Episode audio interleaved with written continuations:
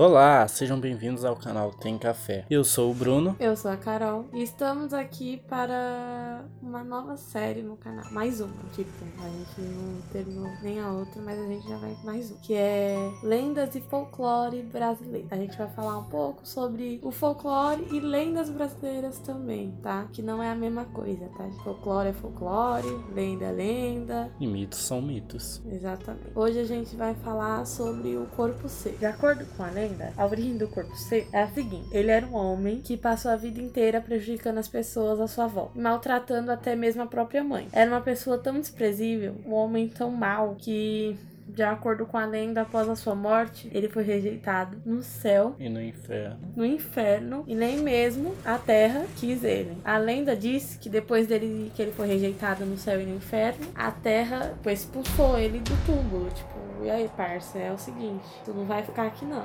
Nem o diabo que quis, e Deus, imagine eu. Tchau. E expulsou ele do túmulo. Então ele saiu e virou uma criatura maligna. Aí as pessoas falam que ele vive grudado nas os troncos de árvore e que elas secam imediata, de imediato. Assim que ele pula na árvore, a árvore seca de imediato. Ela morre. E ele fica pelas estradas assombrando as pessoas. Dizem que meia-noite ele se liberta das árvores, quer dizer, que, que ele não.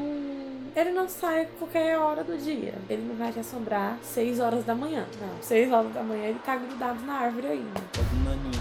Tá se divertindo pulando pelos galhos. Mas dizem que meia-noite ele se liberta das árvores. E cada pessoa que passa perto dele, ele dá um abraço, que o povo fala que é o abraço da morte. Ou dos ursinhos carinhosos. E com suas unhas compridas, ele esmaga a pessoa nos seus braços. Daí acontece a mesma coisa que acontece com as árvores, né?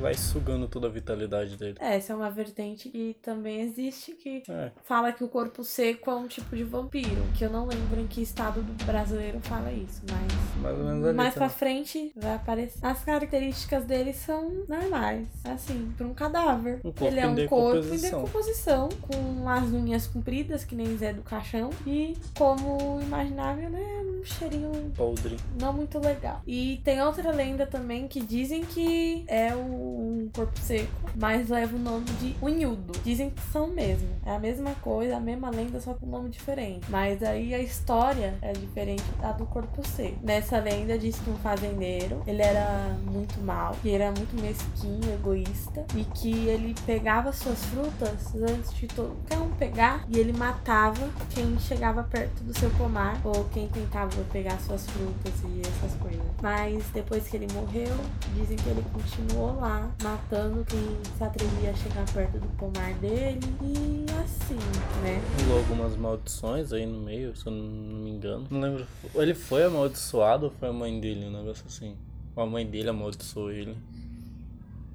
É, dizem que a mãe dele foi amaldiçoada. O porquê não falam, mas falam que a mãe, a mãe dele foi amaldiçoada também por. Dizem, né? Por se deixar ser usada pelo próprio filho, mas foi uma coisa que eu não entendi muito bem. Nenhuma das lendas das vertentes falam assim exatamente o que, que tem a ver a mãe dele. É, eu também não achei nenhum detalhe sobre isso. Que vá falar o contexto da mãe dele na história, igual algumas outras lendas brasileiras, que a mãe tem um contexto bem pré-definido. Mas nessa lenda em questão, não fala absolutamente nada. Há relatos do corpo seco nos seguintes lugares: Amapá, Paraná, Amazonas, Minas Gerais, no Nordeste e em alguns países africanos de língua portuguesa. No caso, são países da África que falam português. E também na região centro-oeste do Brasil também existe alguns relatos. No interior do Paraná, há uma variação na lenda. Lá eles contam que quando uma pessoa passa perto do corpo seco, ele pula na pessoa e suga seu sangue. Ou seja, essa variante diz que é uma espécie de vampiro. Já tem uma cidade também em Minas Gerais, que eu não lembro o nome, é um nome meio complicado. Mas lá eles dizem que o corpo seco, depois que foi expulso da terra várias vezes, porque não foi uma vez. Lá eles falam que a terra expulsou ele do túmulo, aí o enterravam de novo. Aí expulsava, vamos enterrar de novo. Aí expulsava, vamos enterrar de novo. Só que teve uma hora que eles falaram, ah, chega. Aí, então, eles foi levado pelos bombeiros da região numa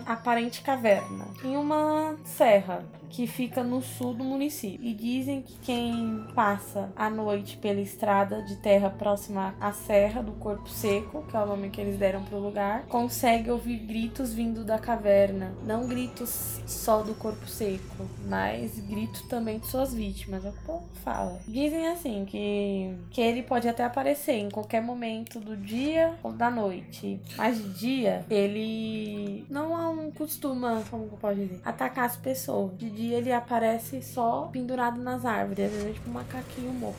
Não, parece mais um bicho preguiça com as unhas grandes. É, é, ele fica pendurado nas árvores e ele não aparece de dia. Mas à noite, a partir da meia-noite, até as quatro da manhã. Até as quatro da manhã. É bem específico essa lenda, que tipo, é até as quatro da manhã mesmo. Ele. O galo cantou. Ele aparece e aparece e começa a atacar as pessoas. Por isso que às vezes nessas estradas da vida, o povo tem medo de andar à noite. Principalmente se você ir nessas regiões onde eles conhecem a lenda do corpo seco, eles com certeza vão ter medo de andar à noite sozinho nas estradas. Principalmente se algum tempo antes tenha ouvido gritos vindos das estradas ou do meio de, dos matagais, das rodagens. Então, mas dizem que depois das quatro da manhã você só consegue ouvir ele pendurado nas árvores e se movimentando pelas árvores. E também eles têm outra coisa que eles falam também. Na verdade, foi.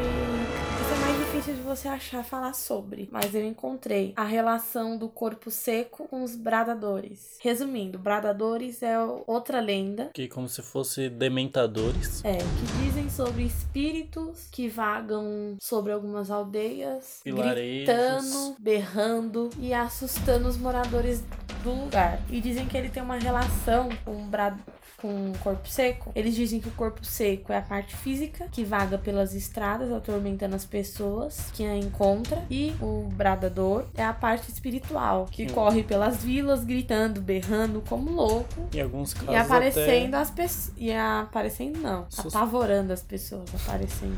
É que você ia falar que às vezes ele pode é, invadir as casas também. Eu ia falar que às vezes ele, ele invade as casas aparecendo e as pessoas ficam merda. De onde você saiu, inferno? Então, resumindo, eles dizem que o corpo, como o corpo não pôde ser enterrado, ele ficou na terra. E como. Desculpa, gente, o cachorro tá tendo pesadelo, me assusta.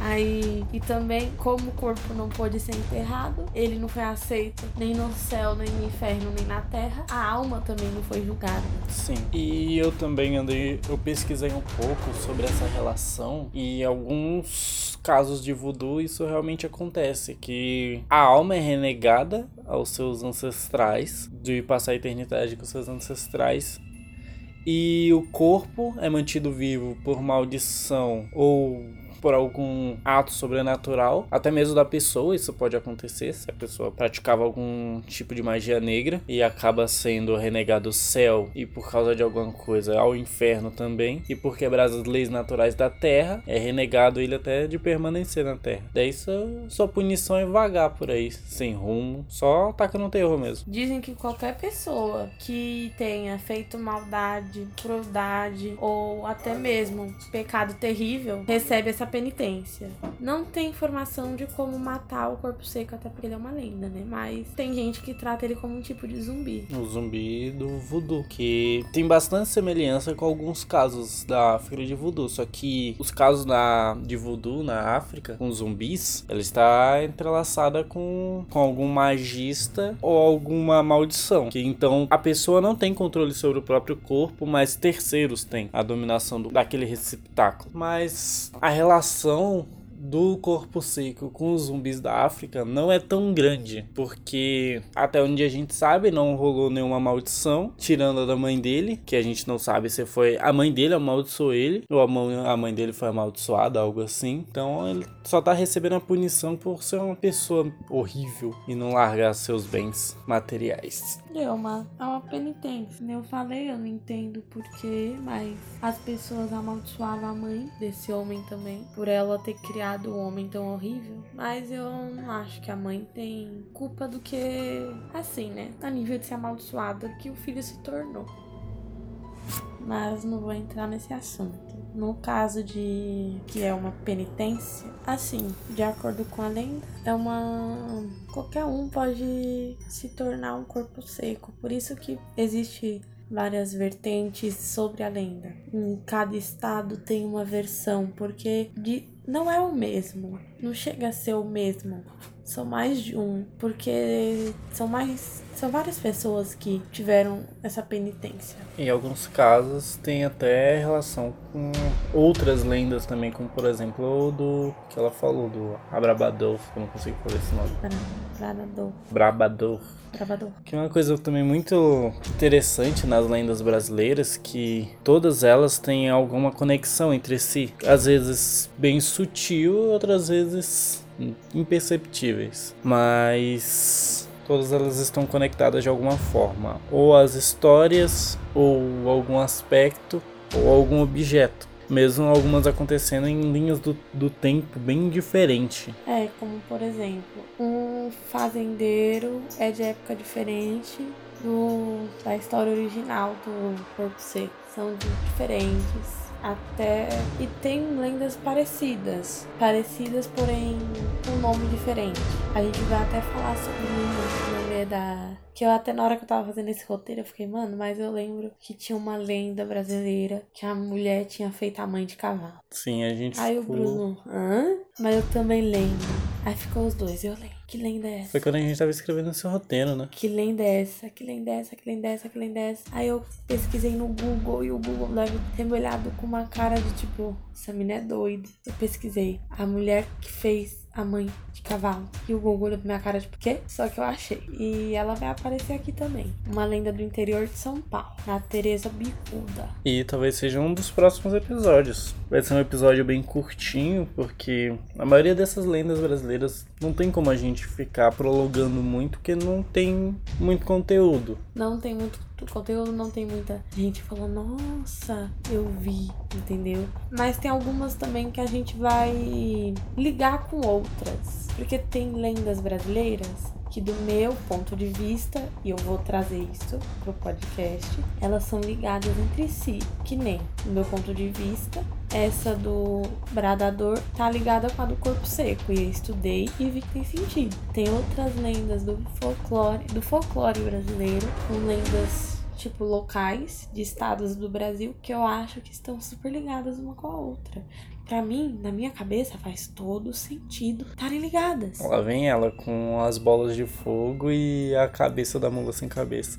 Pode não fazer sentido para vocês, mas para mim faz todo sentido do universo. Então, eu vou estudar sobre e vou falar um pouquinho sobre isso aqui. Se vocês acreditam nisso ou não, problema de vocês. Mas é isso por enquanto. É, mas a gente meio que ainda não deu como matar o corpo seco. Porque não tem, gente. No momento não há informação sobre.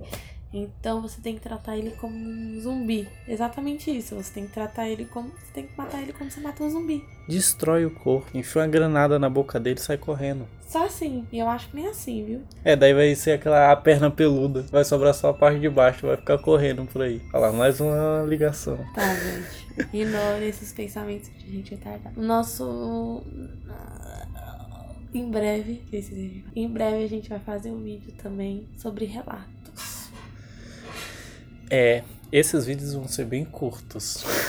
Assim espero, pra me dar menos trabalho para editar. De relatos eu acho que vai ser um pouco menor. Ou não, depende. Quem sabe a gente também tá pensando em fazer um dia gravando um pessoal contando os relatos, mas não relatos sobre nada. Eu acho que o podcast de hoje acabou por aqui. Vai ficando por aqui e deixem um like, sigam a gente nas redes sociais. Que vão estar tá aí embaixo. Se inscrevam no canal e a gente também agora está no Spotify, no Anchor e também no Google Podcast. Eu não e falo nenhum desses nomes porque eu não sei dizer. Em algumas outras redes também que vai estar lá no na Âncora, no caso, falando em português que é bem mais fácil. Valeu. Lá na Âncora você pode escolher qual a melhor opção para você. você ouvir. Se você quiser ouvir com tela bloqueada, se você quer ouvir em outro lugar, ou mesmo se você quiser baixar para ouvir mais tarde no ônibus, naquele 3G top.